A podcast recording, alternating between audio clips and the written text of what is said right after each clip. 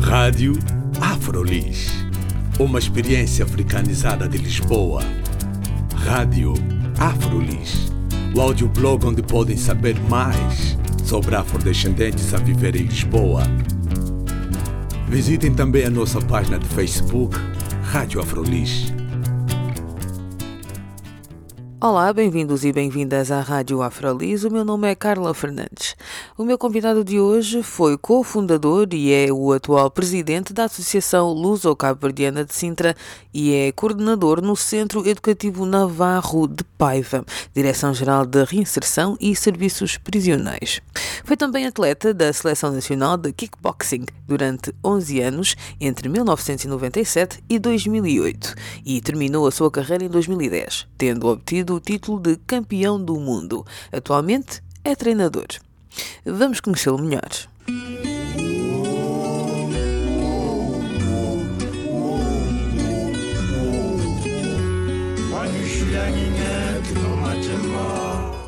Meu nome é José Reis uh, e estou aqui na qualidade de, de, alguém que foi atleta de alta competição.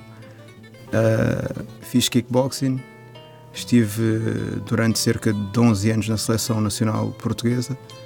Uh, fui campeão regional várias vezes, campeão nacional várias vezes, campeão ibérico, campeão intercontinental, campeão europeu e campeão mundial. Uau! Sim.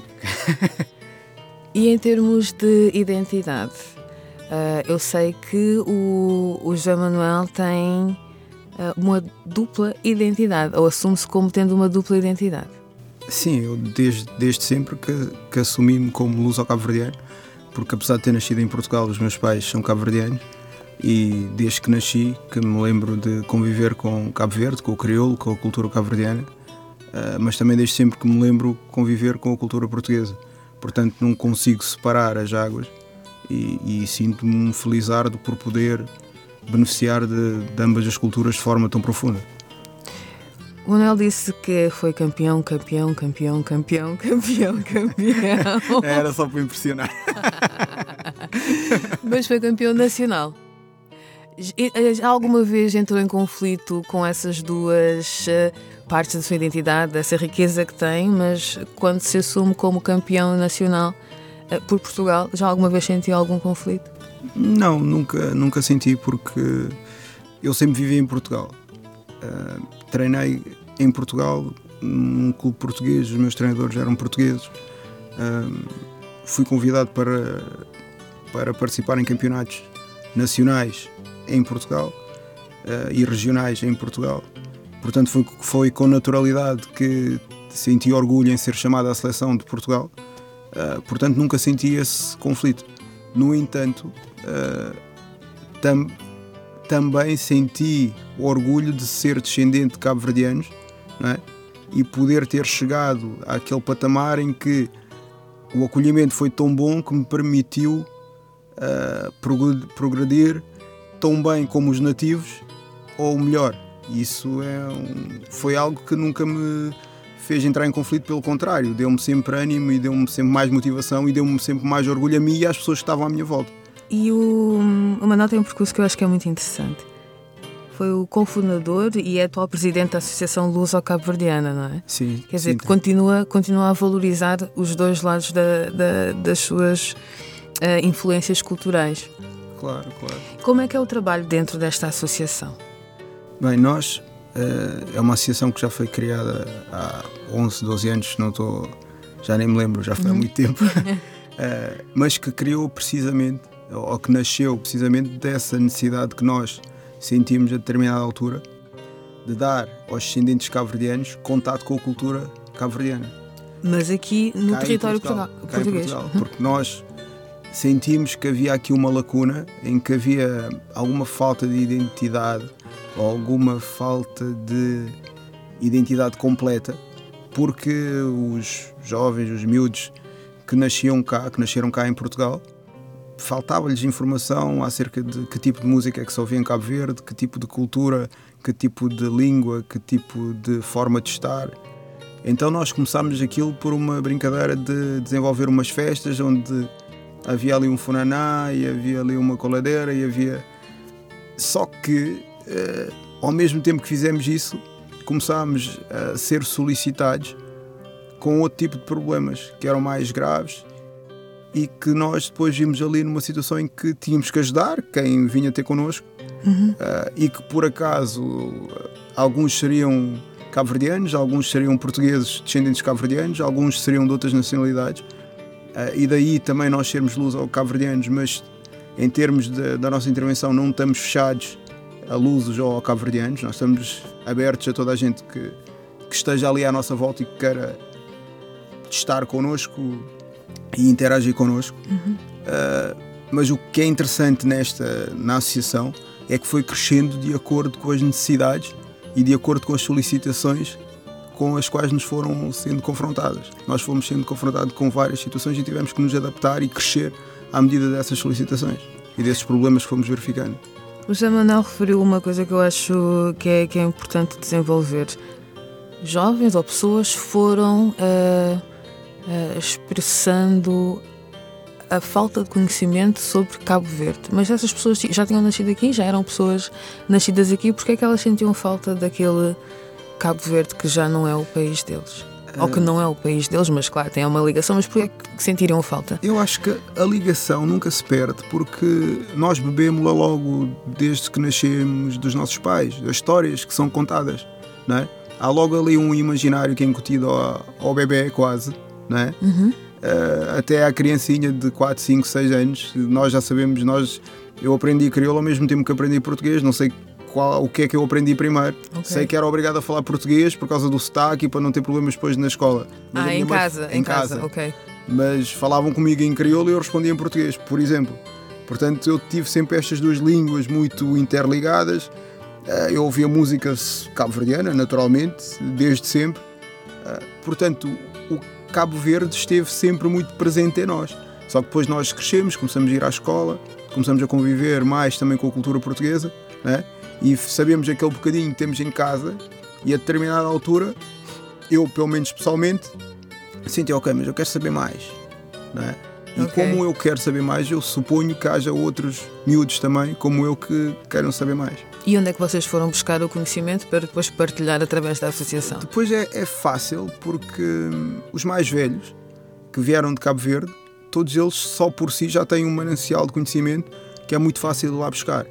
E depois também foi relativamente fácil contactar pessoas com, com conhecimentos na altura, com algumas bandas, porque foi a partir daí. É? Trazer alguns grupos musicais que nós conhecíamos e, e que não se importavam também de vir e de partilhar a música e de partilhar algumas coisas. Portanto, foi uma situação nessa fase inicial relativamente fácil. Ok, então a fase inicial foi uma perspectiva mais de atividades culturais? Sim, lúdicas. Lúdicas. Sem grandes objetivos. Não havia nada de, sei lá, nenhum plano macro de, de desenvolver alguma atividade. Era mesmo só, ok, vamos fazer umas festas para o pessoal ter eh, contato com a cultura cabo-verdiana, mas sem grandes objetivos, diria eu. E depois o que é que aconteceu? Que tipo de problemas mais complicados, mais profundos que o José Manuel falou, que tipo de problemas é que as pessoas trouxeram à associação?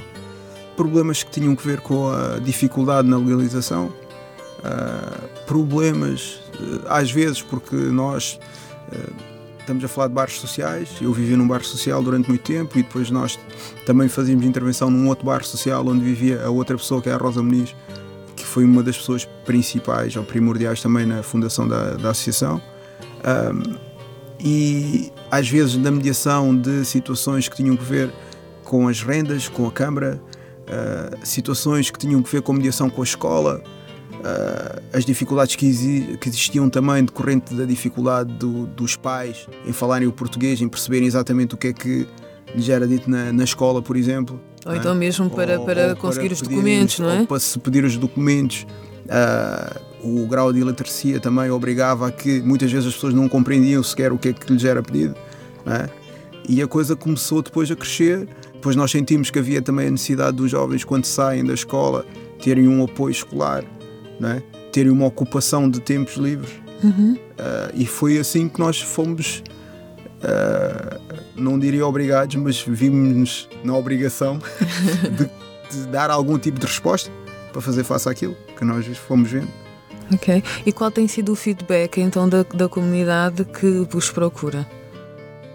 Eu acho que é positivo, ainda estamos lá e, e ainda temos muita gente que vai lá ter connosco. Uh, temos muitos jovens que têm apoio escolar, temos muitos, muitas pessoas que beneficiam e usufruem do espaço. Uh, temos muita gente que vai lá ter connosco em termos de acompanhamento, em termos de apoio. Uh, portanto, eu, eu, eu não, não, não direi, eu sei que, que temos sido importantes e acho que é importante que nós continuemos a ter esse contacto próximo com essas pessoas porque é mais fácil para elas se calhar irem ter connosco enquanto associação, enquanto alguém com quem eles se identificam mais facilmente do que também com as instituições. E nós fazendo o elo de ligação entre as instituições formais e a população, é? facilitamos também todo o processo. Era isso que eu queria perguntar, se vocês trabalham também em conjunto com outras associações. E com outras instituições, com a Câmara de Sintra, por exemplo, Sim. com as juntas de freguesia, com as escolas. Nós somos parceiros, nós, nós trabalhamos por acaso, por acaso, não é por acaso, é fruto de trabalho, mas nós temos uh, programas escolhas a funcionar e um programa escolhas, uh, em termos de candidatura, é um consórcio, não é? Uhum. Um, um, grupo de entidades que, que formalizam ali uma candidatura e nós já, já vamos, na, creio que na terceira geração. Uh, entretanto, também houve, houve o desafio de nós fazermos a intervenção. Tínhamos um programa, neste momento temos dois programas. Uh, na Serra das Minas, onde temos dois polos, e, e em Mem Martins, no Casal São José, onde temos um, um outro programa. Uh, e sinal de que as coisas têm corrido bem e, e, que é reconhecido o nosso trabalho é que passamos de um projeto a ter dois projetos. Uh, e a verdade é que não temos mãos a medir. Não é? Uhum. Já Manel é coordenador no Centro Educativo Navarro de Paiva. Trabalho uhum. na Direção-Geral da Renção e Serviços Prisionais, uhum. uh, onde trabalho com jovens internados, a cumprir medida de totalidade de internamento, uhum. uh, e onde exerço a função de coordenador e tenho a responsabilidade que tenho. E o objetivo será a educação para o direito desses jovens. Ok. Mas. Uh, e tenho que fazer o melhor possível o meu trabalho porque pagam-me para fazer esse trabalho. Claro. Não é? E, mas enquanto dirigente associativo, eu trabalho para evitar que eles vão lá parar o meu trabalho. É isso. Como é que... Deve ser interessante tentar coordenar as duas coisas, não é? Não, é para mim é, é fundamental, fácil, para mim é fácil. Até porque torna-se mais fácil para mim perceber muito da forma de funcionamento do, dos miúdos que acabam por ir lá parar, porque convivi com eles no bairro antes da prática do facto de ter ficado na lei como crime é? antes de irem para o centro educativo. Eventualmente já passaram por mim enquanto mais velho, é? enquanto alguém que eles viam, que eles respeitavam ou que iam à associação que eu era o presidente ou que eu era o vice-presidente na altura, é? hum. ou que iam lá à casa da minha mãe porque não tinham onde estar e iam lá. É? E, e, depois mais tarde acabo por. Portanto, a, a, situação para mim não é difícil de gerir. E, até é muito mais fácil do que aquilo que eu pensava. Sim? Porque, sim, porque são dois conceitos diferentes. O trabalho preventivo, o trabalho que se faz antes. Na associação? É? Sim, na associação. É muito mais informal. É onde estamos na boa, ouve. Faz assim, faz assado, não podes ir parar aqui ou podes ir parar, mas fazes como queres. Quando eles vão para um centro educativo, eles percebem que. E a minha postura também é muito mais formal. Precisamente por isso é que eu, eu pensei que fosse um pouco difícil de conjugar as duas, porque, por um lado, não é, na associação, como estava tudo tranquilo, somos todos né, eh, irmãos, mas depois, quando é um papel mais formal, o José Manuel já faz parte do sistema. Sim. Pode ser visto como um traidor. Uh, não, não sei, não sei, mas não necessariamente, a sua experiência é diferente, exato. Não necessariamente, até porque acabam por reconhecer em mim, quando eu trabalho, quando eu falo, eles reconhecem-me uma autoridade porque eles sabem que eu não falo daquilo que estive a ler nos livros. Eles sabem que quando eu falo é porque eu vi, eu senti as situações e é porque eu vi resultados acontecerem. Curiosamente, muitos deles uh, dizem: Ah, sim, é. Não, eu gosto de falar consigo porque percebe-nos. Que bom. Percebe-nos. né?